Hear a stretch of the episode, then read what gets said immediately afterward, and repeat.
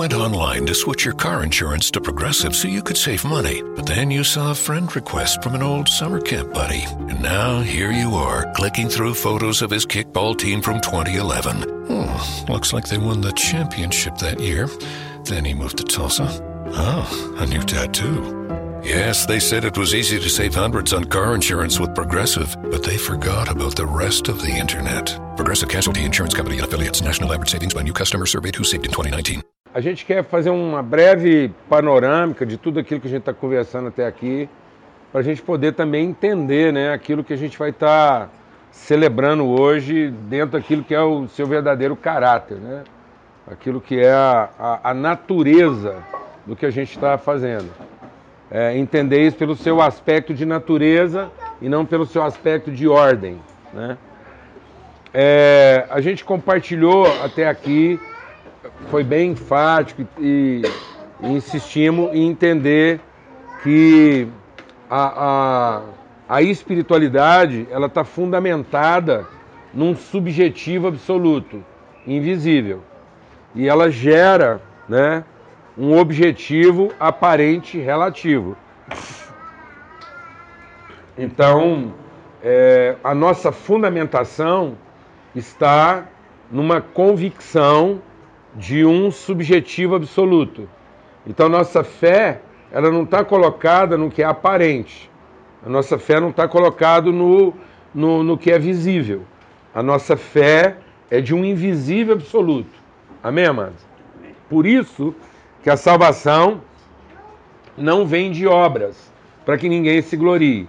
Então, quando a gente está falando de. Nós podíamos ficar aqui o dia todo meditando sobre o significado da salvação, que não vem de obras, no seu sentido mais amplo, filosófico. Então, é, não há, não há nenhum tipo de salvação a partir daquilo que é o objetivo aparente, o visível. Então, quando nós estamos falando de salvação, nós estamos falando de salvação no seu sentido pleno. Então, todo mundo que fixar os olhos, todo mundo que colocar sua esperança, sua fé naquilo que é o aparente, ele se perderá, porque o aparente é relativo, é corruptível, né? ele não é uma referência absoluta. Então, não há nenhuma forma de salvação. Você pode estar considerando salvação aí no âmbito espiritual ou de qualquer tipo. Então não há como depositar nenhuma forma de esperança. Então, aquilo que é o aparente, ele é um relativo. Então, toda vez que você coloca é, a sua confiança no aparente, no, no visível, isso não é uma esperança, isso é uma expectativa. Então, muitas vezes eu estou achando que eu estou cheio de esperança. Ah, eu tenho esperança no meu casamento. Bom, o que, você está falando? Você está falando das suas convicções do absoluto da relação, ou você está falando das suas expectativas dessa relação? Amém? Então, o que, que eu apresento para minha relação conjugal? Os meus absolutos de convicção ou os meus relativos de expectativa? Então, esperança não é expectativa.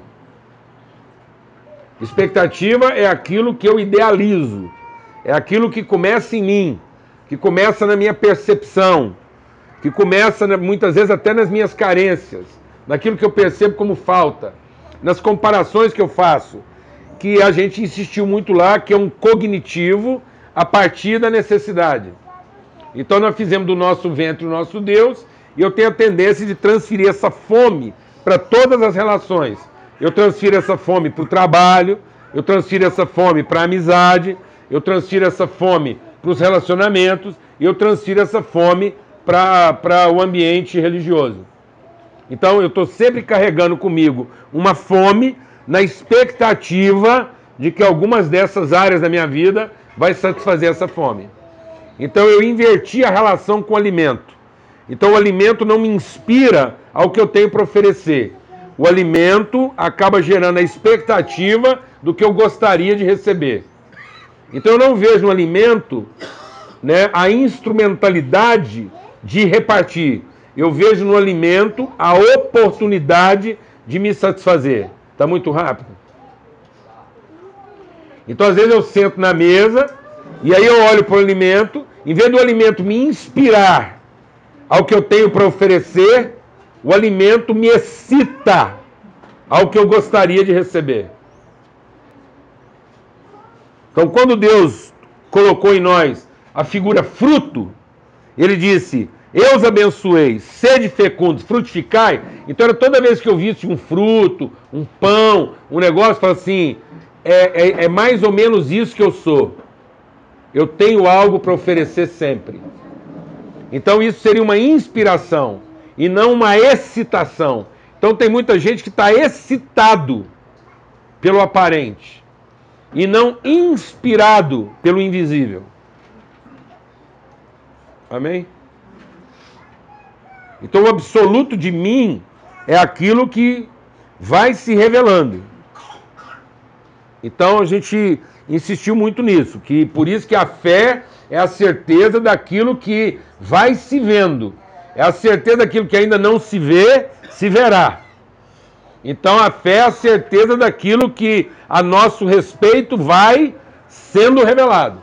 Eu tenho essa convicção de que vai vai eclodir, haverá um movimento do espírito de dentro de nós e haverá uma expressão materializada de virtude. Amém, amados? Amém. Glória a Deus. Isso é com todo filho de Deus. Então isso tem que ser nossa convicção. Essa é a nossa isso tem que ser nossa convicção de identidade humana. Então quando Deus falou: "Façamos o homem", ele falou: "Façamos um humano ser". Então existe um humano ser, ele não estava fazendo um ente humano. Então, o, o homem não é mais uma entidade. O homem não se compara com a galinha lá, com essas coisas, não é uma entidade, não é um ente. O humano é a forma divina de expressar suas virtudes. Nesse modo humano ser. Então, aquilo que não é doador, aquilo que não é ofertante, aquilo que não é frutificador não é o humano ser de Deus. É um animal. É terreno. Então, só é humano no conceito de do, do que Deus falou que faria, essa consciência de identidade, natureza e propósito. Fora disso, é frango. é frango, é animal. Entendeu? Amém. Então, o que a gente compartilhou nesse sentido, então é que o evangelho tem que afetar radicalmente nosso entendimento. E muitas vezes nós estamos usando o evangelho para pautar o comportamento e não para referendar o entendimento.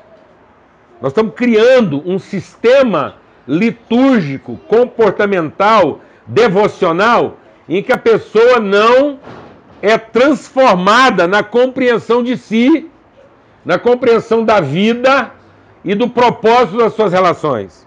E aí ela fica usando a religiosidade para continuar satisfazendo suas carências, achando que uma forma correta de religião vai satisfazer melhor a sua carência. Então a gente acaba se tornando o pior de todos os religiosos. Porque o propósito de Deus não é satisfazer nossas expectativas, é fundamentar nossas convicções. Então, um dos trabalhos de Deus é frustrar nossas expectativas. Porque Deus, como expectativa, é a pior de todas as expectativas, porque Deus, como expectativa, se tornará a pior de todas as frustrações como Jesus. Jesus para os discípulos, os discípulos abandonaram Jesus por quê? Porque foram contemplados as suas expectativas? Não, porque em termos de padrão de Salvador, aquilo que eles entendiam que deveria ser um Salvador padrão, Jesus foi lá e frustrou. E eles estavam tão frustrados que depois Jesus ressurreto apareceu para eles em pessoa e eles não eram capazes de reconhecê-lo. Então tem muita gente que está tão devoto das suas expectativas religiosas, que se Jesus aparecesse em pessoa para ele, ele não seria capaz de reconhecê-lo. Porque ele está cego. E ele está cego por quê? Porque os seus olhos estão voltados para o seu ventre. Por isso que a palavra de Deus diz: os olhos são as janelas da alma. Então, quão profundas serão as trevas de olhos que só têm cobiça? Então, nada é mais trevoso do que uma pessoa que está o tempo todo cobiçando alguma coisa. E às vezes nós encontramos na forma religiosa a maneira de justificar nossas piores cobiças. Amém, amados? Por isso que a força do evangelho é cruz. Não é contemplação. Não é devoção, é cruz. Então, a gente compartilhou sobre isso. E, e, e compartilhamos então que dentro dessa perspectiva, deixa o Espírito de Deus ministrar o nosso coração aqui, dentro dessa perspectiva, o caráter do Evangelho, a natureza do Evangelho é pedagógica e não litúrgica. Então nós temos um aspecto litúrgico de um caráter pedagógico. Então nós podemos ter um aspecto metodológico, nós podemos ter até um aspecto institucional, nós podemos ter vários aspectos, mas os aspectos são relativos. O caráter é absoluto. Então, o absoluto do Evangelho é transformar o nosso entendimento. O absoluto do Evangelho é nos ensinar. Por isso que a graça nos salva, a graça se revelou salvadora, educando, ensinando. Por isso que quando Jesus falou de pregar o Evangelho, ele diz o quê? Vocês vão lá, batiza, ensinando-os. Quando Jesus começou o seu ministério, ele juntou os discípulos, vendo as multidões, vendo as multidões, Jesus traz os seus discípulos. O sermão do monte não era um sermão público, o sermão do monte era um sermão privado, era uma mensagem aos seus. Então Jesus, vendo a cultura humana, chama os seus para uma relação íntima, elevada, de perspectiva elevada, leva eles para um lugar alto põe eles numa condição de intimidade. Então ele, ele, ele reúne uma comunidade. Ele, então ele tem uma percepção coletiva. Dentro de uma percepção coletiva, ele reúne uma comunidade, traz uma perspectiva elevada, produz uma condição de intimidade, põe os seus discípulos perto dele, acalma os discípulos, porque põe eles tudo sentado e passa a ensiná-los, dizendo. Então, a obra de Cristo, então, às vezes a gente pensa que ele é um operador de milagres, não. Jesus opera os milagres para nos colocar em condição de aprender. Porque o milagre não pode nada na vida de quem nunca aprendeu. Tanto é que o mundo não será condenado por falta de milagres. O mundo será condenado por excesso de milagres sem aprendizado. Porque às vezes o povo está achando que falta milagre no mundo. Jesus diz assim: ai de ti, Corazim, ai de ti, Betsaida. Porque se lá em Sodoma tivessem sido feitos os milagres que estão sendo feitos entre vocês, há muito eles já teriam se convertido no seu entendimento. Então hoje não falta maravilha, não falta milagre, não faltam sinais. Falta o quê? Entendimento. O povo sofre e o povo se corrompe por falta de quê? Entendimento. Conheçamos e prossigamos em conhecer ao Senhor. Amém?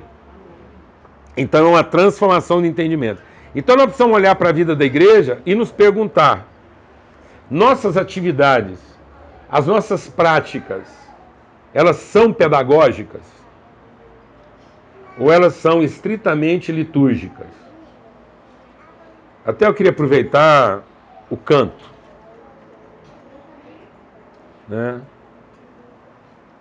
Por que, que é tão relevante a gente incluir na nossa liturgia canto congregacional? Porque é uma prática pedagógica de harmonização. É uma prática pedagógica de ritmo, harmonia, de de convivência das diferenças, das tonalidades. Então, um dos segredos, por exemplo, da gente cantar congregacionalmente é eu saber que eu só estou harmonizado não quando eu estou ouvindo a minha própria voz, mas que ao cantar, ao louvar, eu estou conseguindo ouvir o quê? Os outros. Então, o canto na vida da congregação produz uma pedagogia congregacional. Não é um coletivo excitado. Então é diferente de você ir numa rave onde todo mundo canta, esguela e faz uma catarse. Na vida da comunidade, o louvor, a adoração ajuda o que, amados? A trabalhar as diferenças, a harmonizar tons, a, a trazer compasso rítmico na vida da congregação. Então tem caráter o quê? Pedagógico. Sentar tem caráter pedagógico. Então quando o Espírito foi derramado, o povo estava o quê? Sentado. Então, a palavra de Deus diz lá o quê? Ah, Maria estava lá, a Marta estava correndo um lado para o outro e a Maria estava o quê? Sentada. A Marta veio zangar com Jesus, Jesus falou o quê? Ô Marta, por que, que você está tão agitada, correndo um lado para o outro? Por que, que você não faz como a sua irmã que escolheu a melhor parte? Ela estava fazendo o quê? Sentada. Porque sentado quer dizer que eu estou dando prioridade, que eu vou prestar atenção. Então a gente sentar em grupo para ouvir, para aprender. Isso não é um, um rito. Isso é uma o quê? Pedagogia. Eu aprendi a quietar minha alma. Glória a Deus, amados. Eu aprendi que antes de levantar e correr, eu preciso aprender a sentar e ouvir. Amém? E tem muita gente que não sabe a posição sentada na vida. Tem muita gente hoje que não senta mais. Porque tudo é em pé. Até comer é em pé. Tá vendo? Isso não são. Isso não são. É, isso não são hábitos. Isso são instrumentos pedagógicos. Amém, amado? Amém. Então, você vai lá com a sua família, senta seus filhos Ensina eles a entenderem que a mesa é um lugar de quê? Sentar, ouvir, prestar atenção. Glória a Deus, amados. Servir um ao outro. Ensina seus filhos a que na mesa? Servir uns aos outros. Esperar até que todos tenham sido servidos. Nós estamos perdendo os elementos pedagógicos. Porque tudo na nossa vida ficou o quê? Litúrgico. Então nós temos lá uh, o culto da comida, mas não temos a pedagogia da mesa. Então a gente reúne para cultuar a comida. Mas não nos encontramos para aprender a pedagogia da mesa.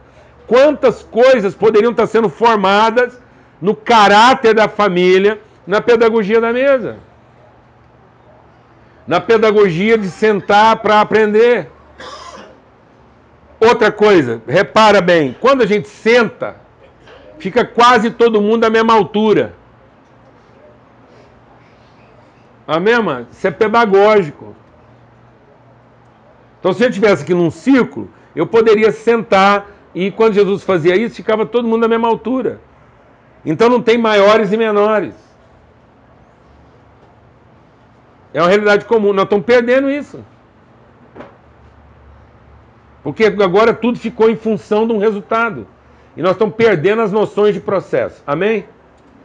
Está me entendendo isso ou não? Por isso, a igreja reformada, na sua prática de fé. Alguém arruma um copo d'água, por favor? Ah, já está aqui. Olha, não foi carne nem sangue. Então, a igreja reformada entendeu que uma das coisas que estava que tinha sido perdido na igreja religiosa, na igreja romana, uma das coisas que a igreja perdeu na sua, na sua, é, no seu desvio romano, litúrgico, religioso, foi o caráter pedagógico das suas celebrações. Porque aí os sacramentos passaram a ter caráter o quê? Litúrgico, religioso, ritualista. E aí eles foram introduzindo relíquias. Então, por exemplo, o pão da mesa deixou de ter caráter pedagógico para ter caráter o quê? Religioso, sagrado.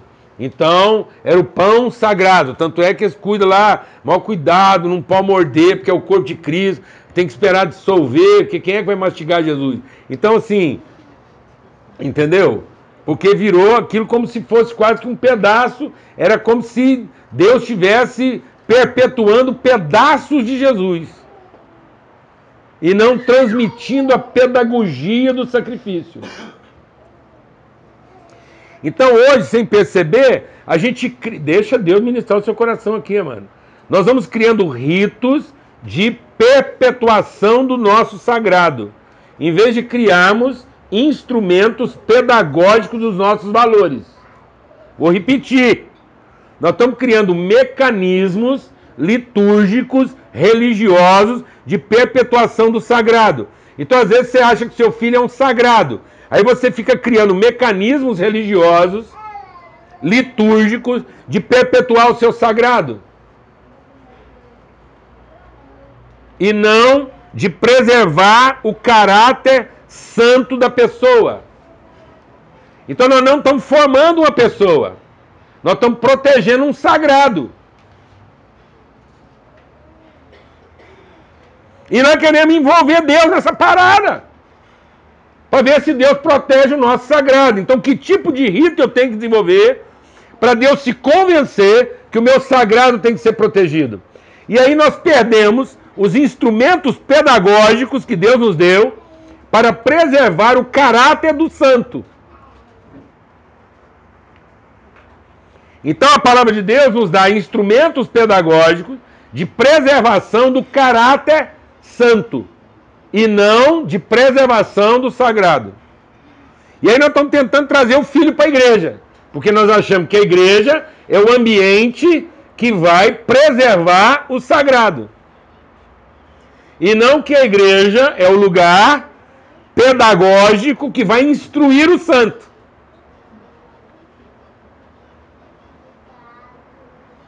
Isso tanto é verdade que eu não tenho compromisso de instruir o santo em casa. Eu arrendo a igreja para proteger o sagrado.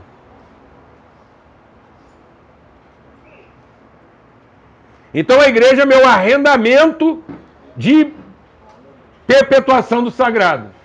E eu não tenho que ter compromisso com os valores. Eu tenho que ter compromisso com o dinheiro, com a profissão e tal. E a igreja eu pago com louvor, com presença, com dízimo, para que ela perpetue o meu sagrado. E aí esses meninos vêm sendo trazidos para a igreja na marra. E entregues aos agentes preservadores do sagrado. Estão tá entendendo isso ou não, mano? Sim. Amém? Então nós precisamos recuperar o quê? O caráter pedagógico do ensino, da transmissão, da comunicação dos valores. Amém? E a palavra de Deus diz então, aqui em Hebreus, uma vez que a gente reforçou esse entendimento aí do, do invisível, do subjetivo, do pedagógico, então diz assim, ó. A fé Hebreus 11. É a certeza das coisas que se esperam, a convicção de fatos que ainda não se veem. Pois pela fé os antigos obtiveram bom testemunho, porque pela fé entenderam. Então eles foram transformados onde? No entendimento. Pela fé, eles foram transformados na sua maneira de pensar. E o que, que eles entenderam? Eles entenderam o seguinte: que o universo, o visível, foi formado pela palavra de Deus, de maneira que o visível veio a existir daquilo que é invisível. Então, é o, in, o visível que se forma a partir do visível. Esse é o espírito da fé. Por isso, amados, a salvação é por meio de fé e não de obras. Só que a gente começa falando de fé e acaba terminando em quê? Em obras. A gente tem sempre a tendência de Deus falar conosco de promessa e nós irmos lá para a liturgia, ir lá para o serviço, achando que é a nossa liturgia que vai salvar e não nossa convicção. Então, por exemplo, vou fazer uma pergunta. Os filhos que nós recebemos são filhos de fé ou são filhos da nossa carne? Seja honesto.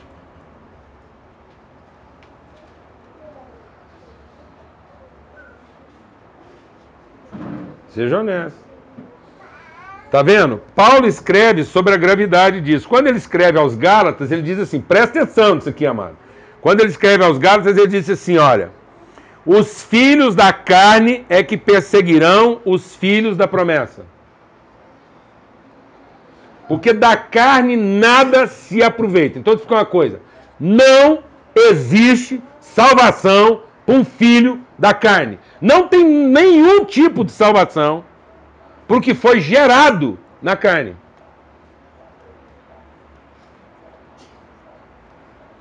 Então, onde é que você tem gerado seus filhos? Qual é o seu parâmetro de formação familiar? Porque hoje você conversa com um jovem, pergunta-se para ele: quantos filhos você quer ter? É uma boa pergunta para um casal jovem. Quantos filhos vocês querem ter? E aí a resposta virá de onde? Da carne. Porque nós queremos ter aqueles filhos que a gente acha que dá o quê? Conta. Então esses são os filhos desgraçados. Porque eles já vão nascer acreditando que dependem de quem? Do seu braço. Eles não foram gerados na sua fé. Eles foram gerados na sua força. E nada que nasceu na carne se aproveita. Não tem nada que começando no homem termine em Deus. Essa foi a mentira do diabo. Só termina em Deus aquilo que começou em Deus. Isso é uma tendência humana, natural. Então nós temos que vencer uma tendência natural pela fé. Por isso que a palavra de Deus diz: essa é a vitória que vence o mundo, a nossa fé. Essa é a vitória que vence o mundo, a nossa fé. Amém, amados? Amém. Amém? Então, quando Deus fez uma promessa de filho para Abraão, o que que Abraão pensou? Deus falou assim: "Vou te dar um filho". Abraão pensou assim: "Não, eu sou impotente, minha mulher é estéril, Deus só pode estar falando do meu escravo Eliezer". Então, tá vendo? Deus vem falar com você de promessa e você já vai logo pensando em serviço. Aí a promessa chegou em Sara. E Deus falou assim: ó, eu falei para Abraão, e agora, Sara, você vai gerar um filho. E aí a Sara falou assim: eu sou estéreo. Então Deus só pode estar falando da minha escrava Agar. Então nós temos essa tendência. Deus vem falar conosco daquilo que é o invisível espiritual, que vai ganhar materialidade, e nós estamos pensando no quê? No visível do visível. Eu estou sempre avaliando a partir da minha capacidade e não a partir do valor da promessa de Deus. Então não é fé, amado. Nós temos que admitir que nós não estamos vivendo pela fé. Nós não estamos fazendo justiça, nós estamos fazendo juízo. Então, em tese, quando um casal é perguntado assim, ó, quantos filhos você gostaria de ter? E a resposta seria o quê? Todos. Pode ser um, pode ser dois, podem ser dez. Porque os filhos de Deus não serão gerados do quê? Da carne. Serão gerados do Espírito. E quando você entende que você está gerando na carne, você não tem filhos por adoção. Você só tem filhos de quê? Do serviço. Então a palavra de Deus diz assim: Eu não vos dei de novo espírito de serviço, porque o espírito do serviço vai gerar você o quê? Medo. O espírito da servidão, o espírito da escravidão, o espírito da capacidade gera medo. Então por que, que os casais hoje têm medo de ter filhos? Porque eles estão pensando que eles vão manter os filhos deles com o quê? com serviço. Então são os filhos da carne deles. Não são as pessoas que eles adotam, são as pessoas que eles são capazes de alimentar. Mas Deus só tem filhos por adoção. Quando a gente começou a adotar filho em casa, a gente pensava que o nosso desafio era convencer os filhos por adoção que eles eram iguais aos filhos da carne. Até que a gente entendeu que o nosso maior desafio era convencer os filhos da carne que eles também já tinham sido adotados.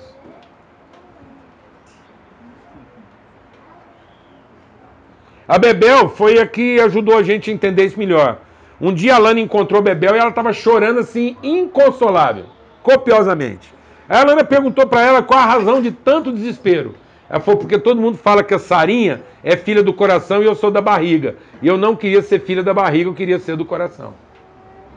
O que, que é filho da barriga, mano? Feze. Pum. E isso está lá em Isaías. Isso está lá em Isaías. Lá em Isaías está dizendo assim: o ventre de vocês dilatou, vocês tiveram dores e contrações, pensando que estavam grávidos. Mas quando vocês foram dar à luz, vocês não deram à luz habitantes da terra, vocês deram à luz vento. Então aquilo que parecia ser uma gravidez e uma contração era só uma cólica, e o resultado daquilo foi um pum, não foi um parto. Então nós não estamos parindo o que se perde, nós estamos parindo o que permanece.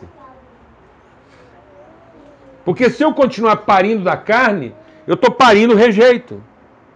E eu não estou percebendo, as pessoas não estão percebendo que são os filhos da carne que estão comendo e devorando os filhos do quê? Da fé. Então nós estamos parindo em casa os perseguidores da nossa fé. Porque quando você pare um filho da sua capacidade, do seu esforço, no futuro, essa pessoa não vai vir conversar com você sobre responsabilidade. Ele vai vir conversar com você sobre direito. Ele não vai vir herdar a família, ele vai vir herdar o patrimônio. Ele não vai vir compartilhar com você desafios, ele vai vir compartilhar com você renda.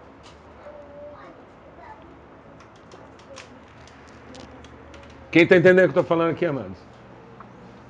Então, quem pariu o seu próprio perseguidor? Abraão, porque Abraão pariu um filho da carne, Ismael, que persegue o filho da promessa até hoje. Então, muitas vezes, na força do nosso braço, nós estamos criando os nossos principais problemas. Então, eu vou te fazer uma pergunta de novo.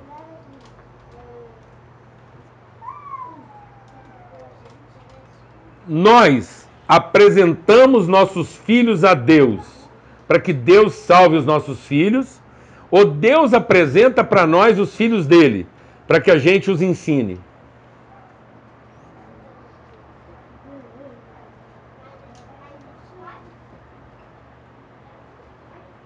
Vou perguntar de novo.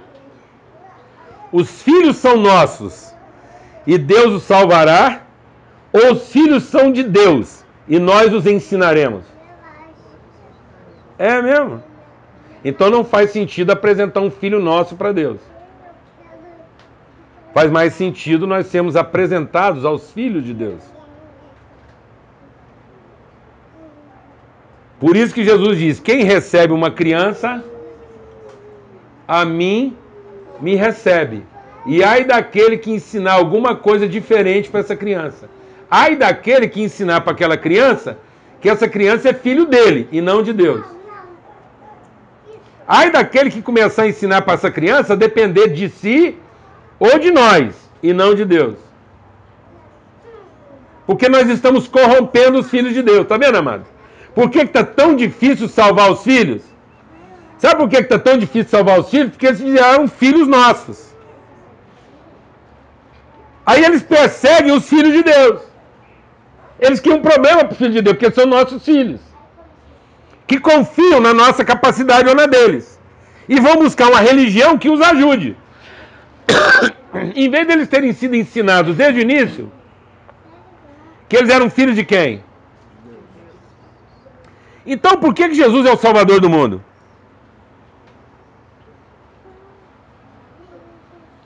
Porque Deus veio conversar com seus pais. E falou: Ó, o filho que vocês vão receber aí não é de vocês. É meu. Eu que estou gerando. Pelo Espírito. Amém? Vocês o recebam, o batizem, deem um nome para ele e ajudem ele a ser isso. Isso está valendo até hoje, mano? Tá vendo como é que a gente ficou religioso? Que agora a gente atribui isso só a quem? A Jesus. Não atribuímos isso ao corpo de Cristo. Então nós não estamos gerando filhos para salvar o mundo. Nós não estamos sal gerando salvadores desse mundo. Nós não estamos gerando irmãos de Jesus. Nós não estamos gerando com o Espírito no homem interior. Nós não estamos gerando da fé. Nós estamos gerando da onde? Da carne.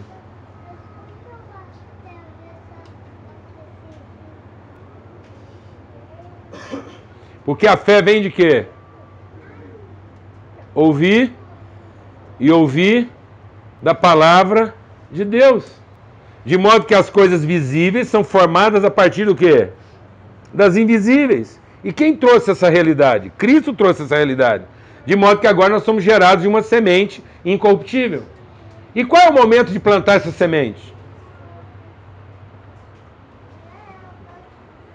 A partir de onde está valendo essa semente?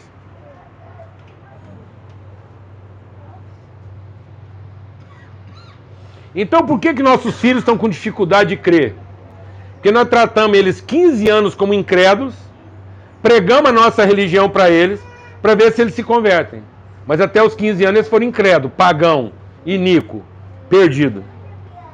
Então nós tratamos o cara como incrédulo esperando que ele se torne um crente. Ora, não era mais fácil tratar ele como um filho de Deus? Na expectativa de que ele só, na esperança de que ele só confirmasse isso?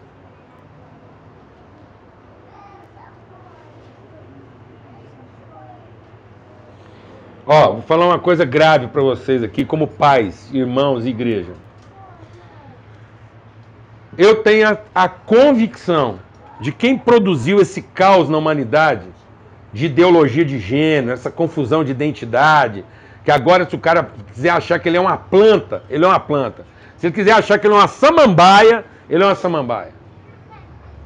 Porque agora já não é mais uma questão de ser homem ou mulher, não. Agora se o cara achar que ele é um, uma gaivota, Aí todo mundo tem que dar o picho para ele.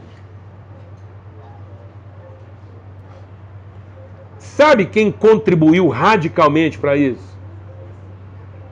A igreja. No dia que ela estabeleceu que o caminho da salvação é uma escolha e não uma decisão. E salvação não é escolha. é submissão. Deus não é escolha, é decisão. Porque quando você ensina para uma pessoa que vida eterna e condenação, céu e inferno são escolhas, aonde esse cara está agora enquanto ele não escolheu?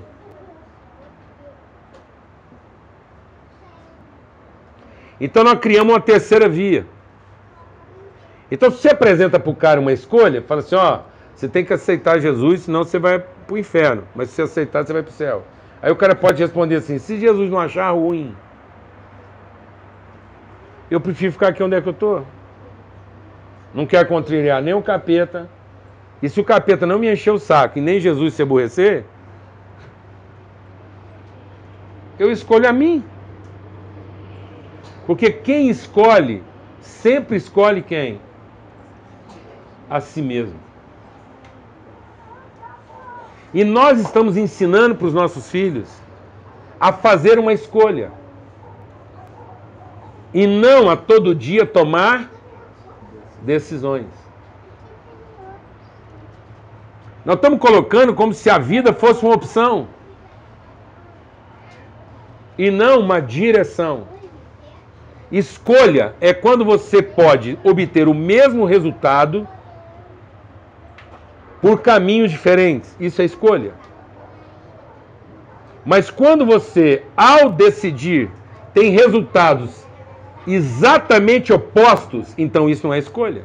Não há escolha entre vida e morte. Há escolha em vários tipos de vida ou vários tipos de morte. Mas entre vida e morte não é escolha, é decisão. Vou explicar isso melhor. O cara estava voando num, num voo comercial.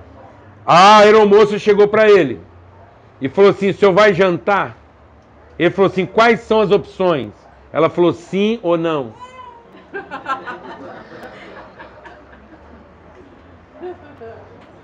Então a gente pergunta como se tivesse o quê? Opção. Opção seria carne, peixe ou frango. Isso é opção. Eu vou jantar ou carne, ou peixe, ou frango, mas eu vou jantar. Mas entre jantar ou não, isso é uma decisão. Entre vida e morte, não é uma opção. E por que, que nossos filhos estão ficando irresponsáveis? Porque eles têm escolha de servir ou não, de cooperar ou não, de ter parte ou não, de entregar ou não. Então, amados, nós não estamos gerando visível, porque nós não estamos estabelecendo um absoluto invisível. Nós não batizamos.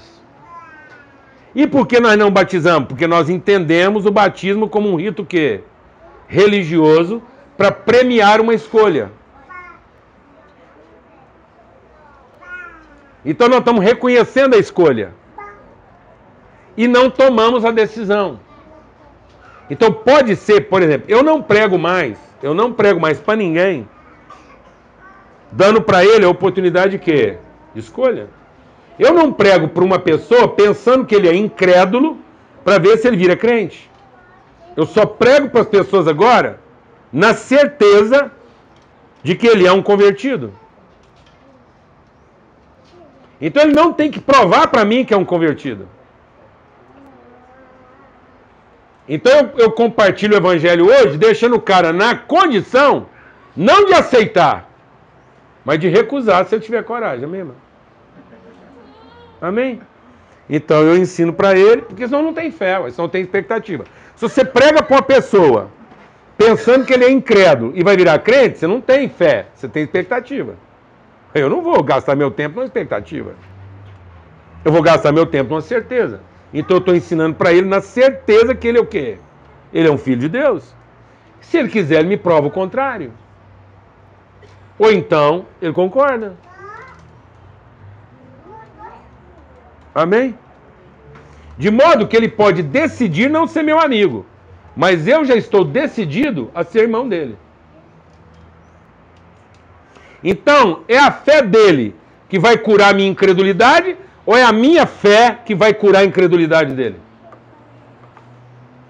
Mas hoje a gente prega para as pessoas como um incrédulo, esperando que se ele creia, eu também creio. Isso é obra. Quem está entendendo o que estou falando aqui, amado? Não, a minha fé é que tem que iluminar a incredulidade dele. Então você ensina para o seu filho como se ele fosse incrédulo, na expectativa dele virar um crente, ou você ensina para ele na certeza de que ele é um filho de Deus? Nós não estamos percebendo que algumas coisas que a gente faz na igreja hoje são abortivas, porque nós estamos gerando filho da carne e não por adoção. Vou te explicar isso melhor. Na Islândia, na Islândia, a Islândia acabou de anunciar, a Islândia é um país de primeiro mundo, certo? A Islândia acabou de anunciar a erradicação da síndrome de Down. Não nasce mais Down na Islândia. Como é que eles conseguiram esse milagre? Não nasce mais Down na Islândia? Não. Porque agora os exames estão tão aperfeiçoados que 100% das mães que têm diagnóstico de Down abortam.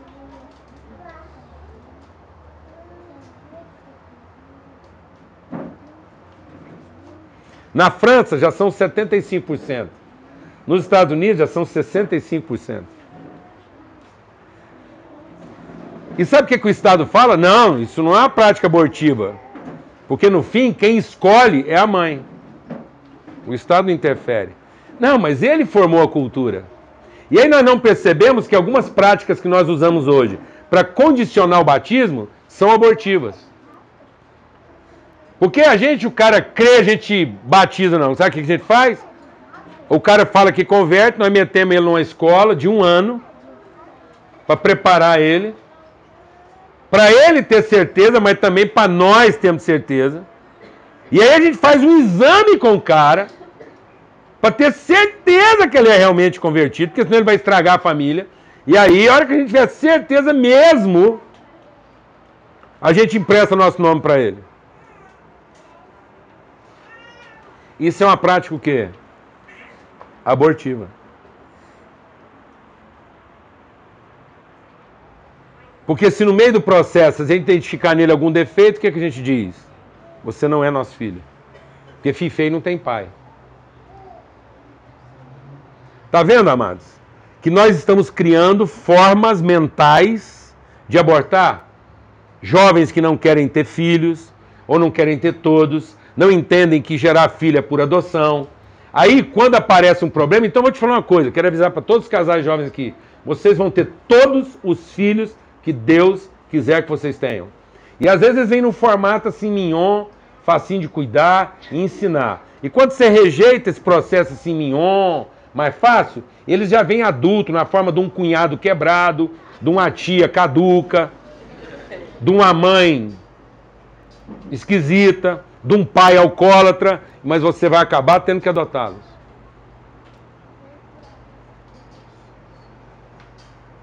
Entendeu ou não?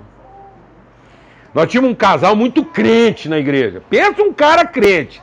E ele pegava, ele era radical, tradicional, não aceitava esses negócios, não. Com ele era pá, cartesiano. Você é muito. Assim, não, é muita filosofia, Paulo Júnior. É. Beleza? Respeito. Aí, o que, que aconteceu? E eles foram adiando. Adiando a paternidade. Metendo anticoncepcional para dentro. Tipo assim, filho a gente tem a hora que quer. Nada conversado com Deus, não. Tipo assim, agora nós não queremos, a hora que a gente quiser ter, tal, a gente para aqui e Deus fica na obrigação de dar. Aí eles pararam o negócio, o trem começou a ficar meio enrolado, porque parece que Deus distraiu. E também Deus não estava agora, parece que Deus agora queria cumprir outro prazo. Aí depois de algum tempo de angústia e sofrimento, nasceu o bebê deles. Quatro meses de idade, autista. Aí o cara veio possesso conversar comigo. Absurdo! Como é que pode? Como é que Deus permite um negócio desse com uma criança? E a gente aqui, crente, filho de Deus, então ele estava achando um absurdo, porque ele estava achando que aquilo era uma penalização. Certo?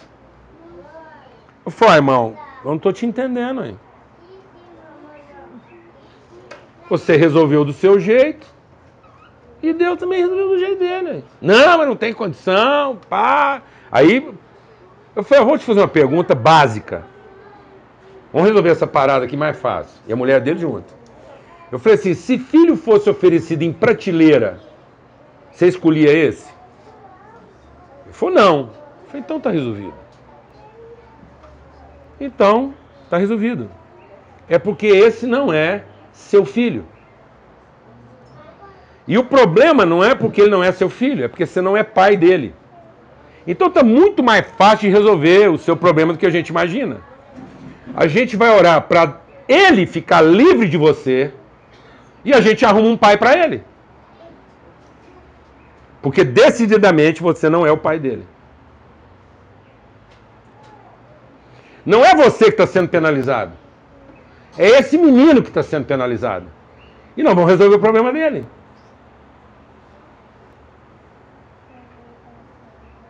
Algum tempo depois, esse cara começou a, a agredir a mulher dele, fisicamente, se separou da mulher. E hoje ela é uma das nossas mobilizadoras num trabalho de conscientização de pais autistas Estou acabando de ler o livro que ela está escrevendo sobre cuidado com a criança autista. E ela diz: eu, eu só me converti no dia que eu escutei a história da prateleira, porque eu tive que ir para casa e tomar a decisão de que filho não é escolha, é decisão. E eu decidi ser a mãe do meu filho.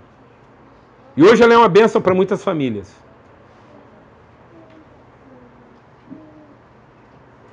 Amém, amados? Então o que é batismo e ceia, amados? É um ato litúrgico? Ou é um rito pedagógico?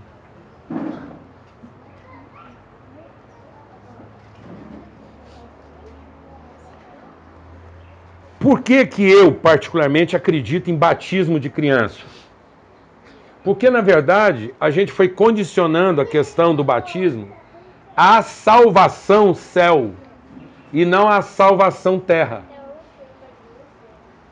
A obra da salvação é para salvar homens para a terra, de modo que esses homens compreendam que são filhos de Deus na terra, cumpram o propósito deles na terra e tendo cumprido o propósito deles na terra, eles voltam para o céu, que é de onde eles vieram.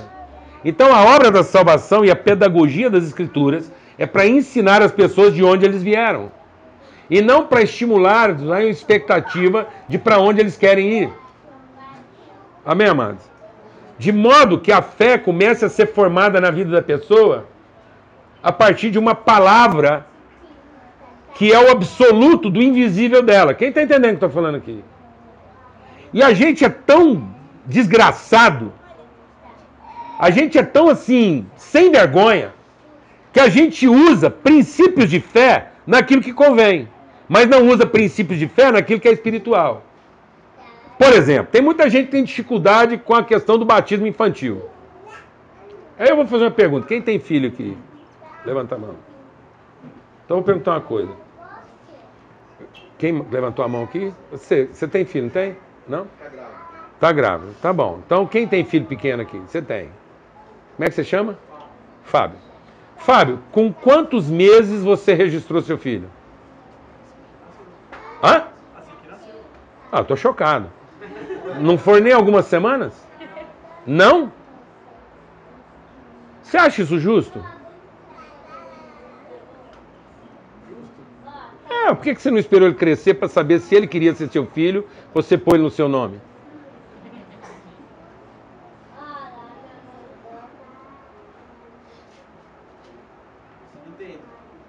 É, é não, não. É, e se ele não quisesse ser? Mas eu tenho uma dúvida.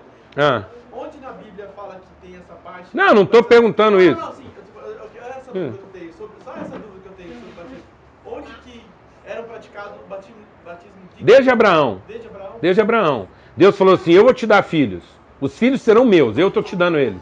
E o seu papel, o seu papel é circuncidar eles e fazer eles saber que ele é meu filho. Pronto.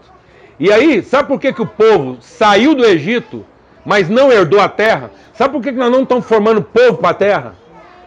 Porque durante 40 anos nenhum filho foi circuncidado. Nenhum filho recebeu em si o sinal de uma promessa. Foi ensinado que eles só estavam ali por conta de uma promessa para cumprir um propósito.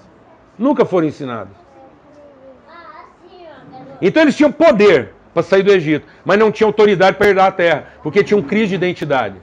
O próprio Moisés não circuncidou o próprio filho. O próprio Moisés é o único caso na Bíblia que quem circuncidou o filho dele foi a mulher dele. E o Moisés era bom de serviço e ruim de relação. Moisés conseguia fazer uma boa obra, mas não se relacionava bem com ninguém. Teve problema com a mulher. Ele tirou o povo do Egito separado da mulher. Então Moisés não tinha crise de relacionamento, não tirou o povo do Egito separado da mulher, teve problema com os irmãos dele, teve problema com todos os índios. Você acha que um dia ele ficou lá com crise, de que ele não podia exercer ministério, porque o povo estava brigado com ele? Nunca, porque ele é pragmático, preparado para o serviço. Então Moisés tinha mentalidade de quê? De servo. Moisés era filho da irmã, da mãe e da filha de Faraó. O que, que Moisés nunca teve?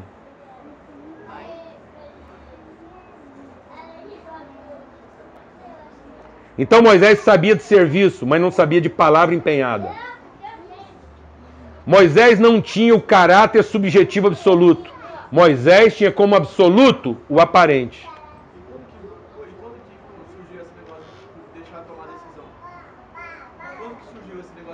Quando a gente começou a achar que salvação é uma opção. É uma escolha. E sem perceber, a gente transferiu isso da fé para obras. Porque agora salvação é uma recompensa para uma escolha acertada. Sem perceber, nós comprometemos a natureza da fé. No princípio da igreja, a, a ideia de que o homem, o homem, tinha responsabilidade de introduzir tudo no reino, era tão grande que quando eles batizavam, batizavam até os animais. Porque a ideia é o seguinte: aqui dentro dessa casa, tudo pertence ao reino. Então, nós estamos perdendo o caráter da importância do subjetivo. Nós não estamos gerando de palavras, nós estamos gerando de obras. Isso é subjetivo. Então, o que, que acontece? O que, que a Bíblia diz? Que nos últimos dias, qual seria o papel da igreja? Cuidar de órfãos e viúvas. Porque, literalmente, nós estamos gerando filhos de quê? De comportamento, instituição, capacidade, de peito, de vagina, mas não de palavra empenhada e de compromisso assumido. Então nós estamos gerando uma orfandade. Porque ninguém é órfão de, de mãe. Ninguém. Não existe orfandade materna. Se existe um ser vivo aqui, ó, todo mundo está aqui. Se olhar para todo mundo, qual é a única certeza que eu tenho? É que teve mãe. Porque o subjetivo é a paternidade. É a palavra empenhada. É o compromisso assumido. Então nós estamos querendo assumir compromisso em cima de garantias e não de certeza. Ora, por que, que eu não posso então atribuir a minha fé aos meus filhos? Então, eles podem não querer ser meus filhos, mas eu não dei para eles essa opção. Não tem problema. Eles deixam de ser meus filhos, mas eu não deixo de ser o quê? Pai deles. Recentemente um irmão me ligou. Quatro meses de idade, o filho dele estava dois meses e meio no hospital, problema cardíaco. O menino nasceu um mês e pouco, identificou um problema cardíaco, operação, UTI, e o cara desesperado, questionando a fé dele. Ah, não sei como é que é isso, como é que pode, eu estou duvidando da minha fé, meu filho tão pequeno. Falei, ó, seguinte, explicar, o problema do seu filho está resolvido. O problema do seu filho está resolvido. Se alguém passar ele na água, com água, sem água, com igreja, sem igreja, os pecados dele foram perdoados. E Deus não leva em conta os tempos da ignorância. Então a Bíblia diz que um abortivo, um filho abortado, é melhor do que um nativo. Porque ele passou, ele virou um ente humano e alcançou glória sem ter que enfrentar o sofrimento dessa vida. Eu falei, então, você está achando que o seu filho está com um grande problema, porque ele pode viver ou morrer a qualquer momento? Então, vou falar uma coisa: se o seu filho morrer hoje, o problema dele está resolvido. Ele é o melhor de todos nós. Ele vai encontrar a glória sem ter passado pelos abacaxi, sem ter que sofrer por causa de uma mulher que traiu, sem ter que sofrer um roubo de um sócio, sem ter que aguentar um pai destemperado, sem ver um pai agredindo uma mãe, sem ver uma mãe nervosa com o pai, sem ter que fazer dever de escola e tomar bomba. Acabou, esse menino vai encontrar o pai dele sem passar por nenhuma desgraceira dessa. Então você está achando que ele está sofrendo? Não. Se ele morrer amanhã, Agora, o que, que nós temos que Falei para ele, o que, que nós temos que garantir para esse menino qualquer segundo de vida que ele tiver aqui? Um pai. Ele não pode ser órfão. Então, Rafael, o seu nome é o Deus que cura. Então, entregue um pai para o seu filho, para que ele não viva um segundo nesse mundo órfão e que ele receba a sua fé como um filho de Deus. O nosso problema é que nós estamos querendo que Deus trate bem nossos filhos. Enquanto isso, nós estamos tratando mal os filhos dele. Então os filhos dele estão ficando órfãos dele. Mas não são órfãos de quem? De nós. Era preferível eles ser órfãos de nós e não órfãos de Deus. Porque a gente fala que eles são nossos filhos, registra ele em nosso nome, mas não registramos, não deixamos patente, não fazemos não gravamos no coração deles, com a mesma convicção que eles são filhos de Deus. E por que que seu filho, ele já fala, Tá, então vamos pegar um que fala aqui. Quem tem um filho pequeno que já fala? Pá, por que que o seu filho lá, a sua menina, né? Por que que a, a Raíssa, ela, ela começou a falar papai e não encanador, açougueiro ou dono da padaria? Por que que ela falou papai? Hã? Mas você acha justo, então? Então você usou de um artifício espiritual, porque você foi semeando no coração dela a palavra, até que ela creu, e aí quando ela deu materialidade à palavra, ela falou o quê? Papai. Porque a boca fala. Você já pensou se a primeira palavra que a Raíssa falasse fosse Jesus?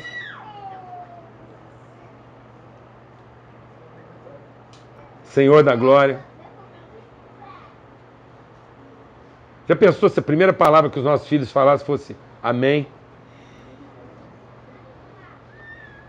Eu não estou querendo tornar. Eu não, eu não vou tornar isso coisa assim romântica. Eu estou lá querendo que a minha filhinha fale é vovô e não papai. Com todo respeito. Eu quase faço um trabalho sobre de ser. Mas respeite ele, deixe lá e tal. Ele está mais tempo com ela, mas. É uma brincadeira. Eu não, não é, isso não é um romantismo, mas eu só estou radicalizando para a gente ver até onde a gente vai sem o menor escrúpulo. E depois a gente não entende por que nós estamos colhendo coisas que nós mesmos semeamos. Porque nós não semeamos em tempo oportuno. Nós não registramos, nós não deixamos patente. E eu quero concluir dizendo o seguinte: nós batizamos em nome do Pai, do Filho e do Espírito Santo. Qual é o nome do Pai? Amor. Qual é o nome do Filho? Graça. E qual é o nome do Espírito Santo? Comunhão. Então o batismo é um batismo em amor, não é um batismo numa religião. É para deixar patente que o nome, a semente, o germen daquela pessoa é amor, que a natureza dela é graça e que a cultura dela, a, a, a, o entendimento dela é comunhão. Por isso que a palavra de Deus diz o quê? Que nós batizamos com água. Nós batizamos com água. Mas Jesus batiza com o quê? Com o Espírito Santo e com fogo. Então Jesus batiza com o quê? Com comunhão. Então nós perdemos o aspecto. Então nós estamos usando o batismo para dar uma legalidade individual e não para produzir uma consciência o quê? Comunitária. Então nós como igreja devíamos fazer o batismo de Jesus, que é batizar as pessoas com o quê? Com comunhão. Então você batiza o seu filho com o espírito do quê? Da comunhão. Então o batismo não é o batismo de quem se batiza, é também o batismo de quem batiza. Porque nós estamos todos sendo batizados no quê? No espírito da comunhão. Porque Deus é espírito, importa que Deus, sendo espírito, seja adorado em espírito e em verdade. Então qual é a única forma de Deus ser adorado? Em comunhão. Deus só é adorado quando nós o adoramos numa condição harmônica das nossas diferenças. Deus só é adorado quando nós batizamos uns aos outros nessa convicção de que nós somos filhos de Deus. Então, amado, deixa o Espírito de Deus ministrar o seu coração, para a gente concluir. O Evangelho não é para transformar cabrito em ovelha. O Evangelho é para que as ovelhas deixem de pensar que são cabrito. Amém? Então a gente não prepara comida para cabrito. Porque cabrito come qualquer coisa. Não sirva comida de cabrito na sua casa. Porque cabrito come qualquer coisa. Então na sua casa você só prepara comida de quê? E até os cabritos comem. Mas se você continuar preparando comida de cabrito para que os cabritos se convertam em ovelhas, as ovelhas da sua casa vão ficar sem comer. Porque cabrito come comida de ovelha, mas ovelha não come comida de cabrito. Porque cabrito come qualquer coisa. Então nós estamos alimentando nossos filhos com qualquer coisa. Em lugar de alimentá-los com quê? Com comida de ovelha. Jesus é tão radical nisso que ele diz assim: Sabe por que vocês acreditam? no que eu estou falando? Eu vou explicar por que, que vocês acreditam no que eu estou falando. Porque vocês são ovelhas. Então, quando uma pessoa crê, não foi um cabrito que virou ovelha. Ela creu porque ela é uma ovelha que parou de pensar que era o quê? Cabrito. Glória a Deus, irmão. Aleluia. Vou perguntar de novo. Seus filhos são da fé ou são da carne? Eles são seus filhos que você está querendo que Deus salve? Ou eles são filhos de Deus que você está ensinando como tal? Você está ensinando seus filhos a depender de você ou deles mesmos? Ou você está ensinando seus filhos a dependerem de Deus e viverem em comunhão? Vocês estão ensinando seus filhos a serem aceitos? Ou você está ensinando seus filhos de que eles sempre fizeram parte?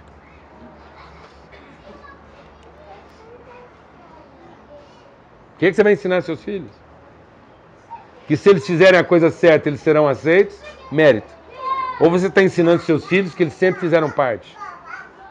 Você está ensinando seus filhos que se eles acertarem, eles vão ser recebidos no céu? Ou você está ensinando seus filhos que é de lá que eles vieram para cumprir um propósito aqui na terra e quando terminar o propósito aqui, eles voltam para o céu? E que esse propósito pode durar cinco meses, cinco anos, cinquenta anos. Então, filho de Deus nunca morre cedo nem morre tarde. Amém? Glória a Deus, amado.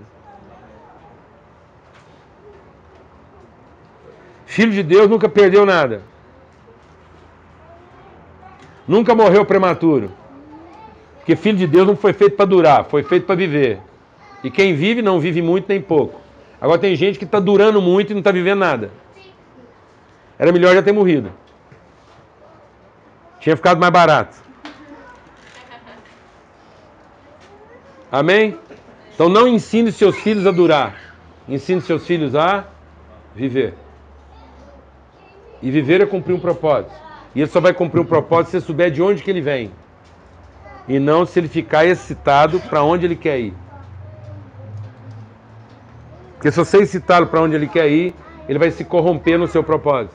Porque ele vai fazer as coisas para merecer o lugar que ele quer ir. E não para revelar o lugar de onde ele veio. Glória a Deus. Então nós recebemos os filhos de Deus na comunhão. Agora, quero dar um testemunho também. Está dentro do horário ainda. Quero dar um testemunho. É que eu não tenho dificuldade com água, não. Se precisar batizar uma pessoa com água dez vezes, já batiza. Aliás, porque na minha vida eu já tive vários batismos. Eu tive o batismo do primeiro namoro. Fui batizado. Depois fui batizado na primeira traição. Fui batizado quando eu passei do ginásio para a faculdade. Fui batizado quando me diplomei. Fui batizado quando eu fiz o primeiro óbito. Então, todos os dias nós estamos vivendo o quê? Batismos. Então, se uma determinada pessoa está entendendo um novo momento na vida dela e quer celebrar isso com água, tá tranquila.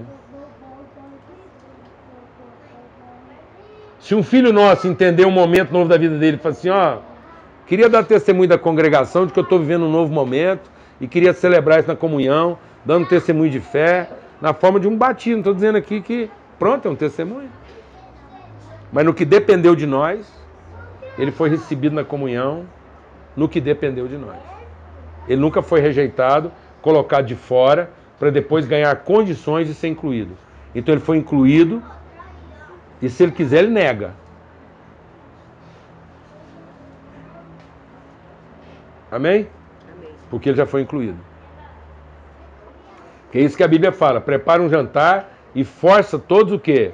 A entrar. Lá não falou assim, segura do lado de fora e vê quem merece entrar. Não, põe todo mundo para dentro. Depois eu venho andar para ver quem é que fica.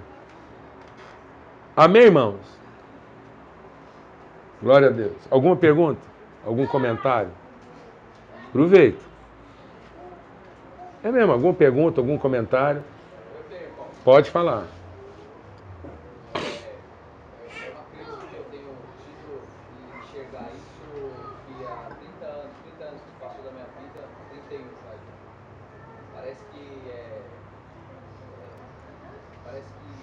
real. Parece que agora eu começo a enxergar que é um Jesus diferente. E como isso traz novas decisões, ao mesmo tempo traz um confronto com o ambiente de vida que eu tenho. Não só com família, mas como o trabalho e tudo. Bem-vindo. Isso não vai te fazer sofrer, não. É, eu sei, mas fica tranquilo. Isso não vai te fazer sofrer, isso vai te matar. Porque se isso não tiver poder para te matar, então não é o Evangelho. Principalmente o pai. A mãe sofre como quem pensa que vai morrer, mas sabe que não pode. O pai sofre como quem gostaria de não morrer, mas sabe que vai. Porque o pai gera enterrando a semente, entregando. A mulher gera recebendo e ampliando. Então, a sua crise ainda vai piorar. Viu? Porque ela tem poder mesmo de te matar. E aí, eu vou dizer uma coisa: só tem uma forma de você enfrentar essa crise. Arruma dois amigos. Pra você não desistir. Porque são os amigos que seguram a gente. Não tente enfrentar isso sozinho, você está lascado. Muitos homens de Deus caíram não porque foi difícil, é porque enfrentaram isso sozinho. Então Jesus só conseguiu, Jesus só conseguiu enfrentar esse momento de morte, porque no pior da crise dele, ele lembrou dos amigos. E ele lembrou que não estava sendo uma vítima, mas que ele estava fazendo isso em favor dos amigos. Então encontre amigos. Porque também se for só em favor da sua casa, é egoísta. Em favor só da sua casa, você foge. Então tem que ser em favor dos amigos. Tem que ser em favor dos, do futuro dos seus filhos. Amém? Aí você encontra força para entender que isso é uma guerra. E que vai custar a nossa vida. Mas a fé vem de ouvir e ouvir a palavra de Deus. E a certeza que as coisas visíveis se tornam visíveis a partir do quê? Das invisíveis. Então eu quero louvar a Deus pela sua crise. Graças a Deus. Você finalmente entrou em crise. Graças a Deus.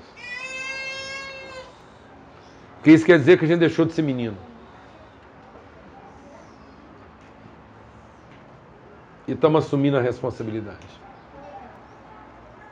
Amém, amados? Em nome de Cristo Jesus.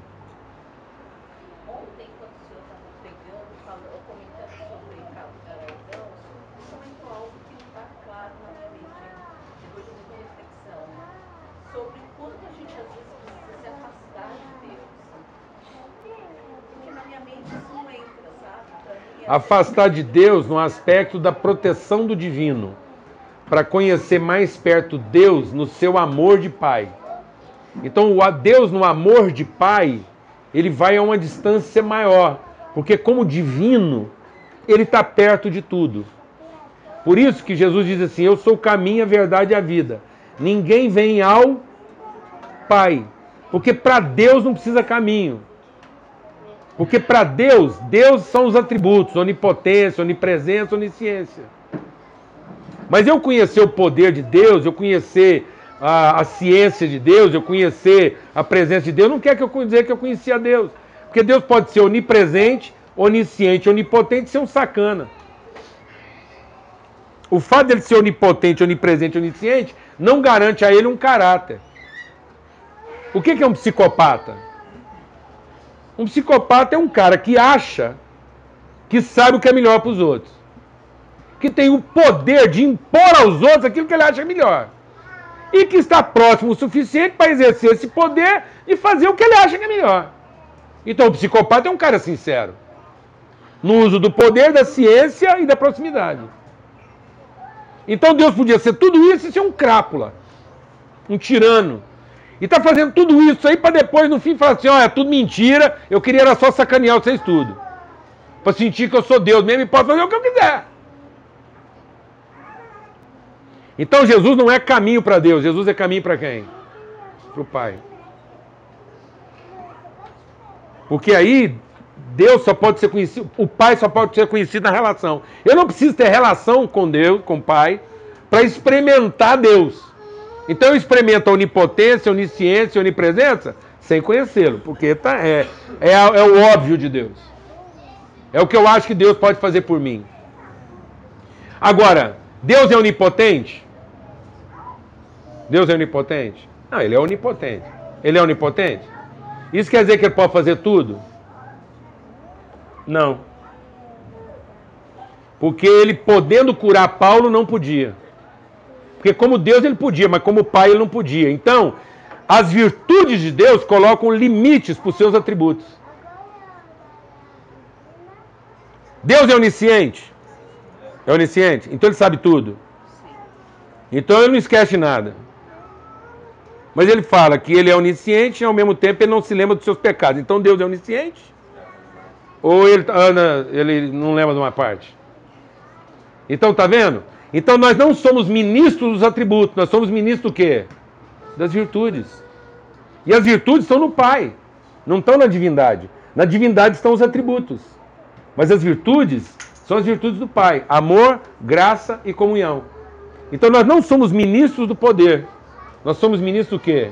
Da natureza, do caráter. Então eu preciso me libertar das minhas, dos meus, das minhas devoções de divindade para ter mais intimidade com as virtudes da paternidade. Eu preciso estar mais próximo de Deus como Pai, e para isso eu tenho que ganhar uma distância das, das minhas dependências da divindade.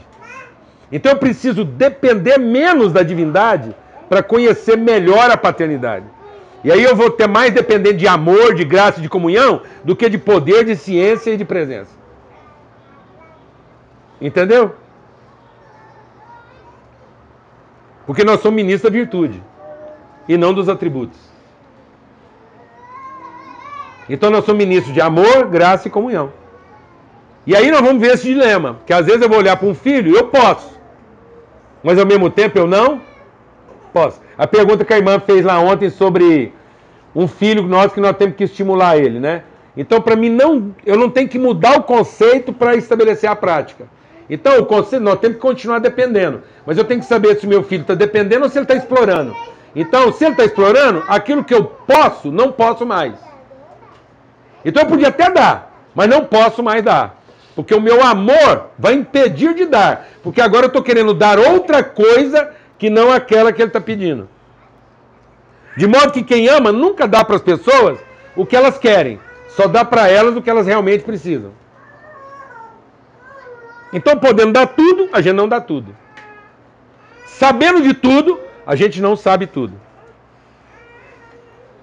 E podendo estar presente sempre, a gente também está ausente. Porque às vezes você vai ver um filho seu numa dificuldade, mas você vai ter que deixar ele lá e não pôr a mão, porque é momento dele se emancipar.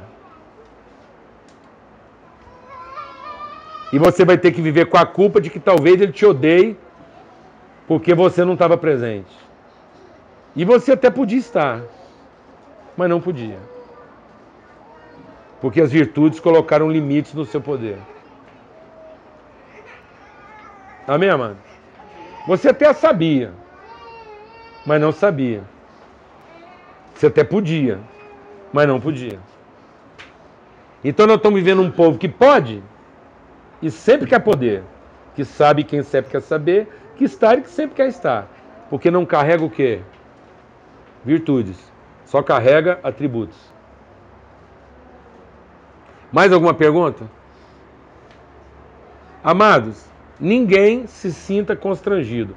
Tudo que a gente compartilhou aqui é uma questão de fé. Eu tenho amigos muito íntimos com quem a gente se relaciona muito bem, e são amigos mesmo. Amigos sim chegados. E nós estamos falando de uma questão de fé. Então nós temos unidade do espírito e estamos evoluindo para ter unidade de fé. Eu tenho amigos muito íntimos que nós temos convicções de fé bem diferentes. Dentro do Ministério Sal da Terra, nós temos congregações que batizam crianças e temos congregações que não batizam. Porque não tem essa fé. De modo que a gente não faz isso por um rito religioso. A gente só quer honrar com fé aqueles que têm essa fé. e a gente continua tendo esse respeito mútuo. Amém? Mas sempre que eu falar, eu vou falar com a força daquilo que eu creio. Eu também não vou ficar me desculpando por aquilo que eu creio. Sempre respeitando aqueles que creem de outra forma. Amém? Is it time for a new heating and cooling system? Turn to the experts at Griffith Energy Services and Carrier today and get 0% financing for 18 months on a new heating and cooling system. Get the comfort you deserve from Griffith Energy Services and Carrier. Visit griffith.energyservices.com today for this and other exclusive offers. That's griffith.energyservices.com. License number MDHVACR 01 2278. Griffith Energy Services. Doggone dependable. Me, me, me, me, me, but also you. The Pharaoh fast forwards his favorite foreign film, Powder Donut. okay, what's my line? Uh, the only line I see here on the script is get options based on your budget with the name your price tool from Progressive. Oh man, that's a tongue twister, huh? I'm sorry, I'm gonna need a few more minutes.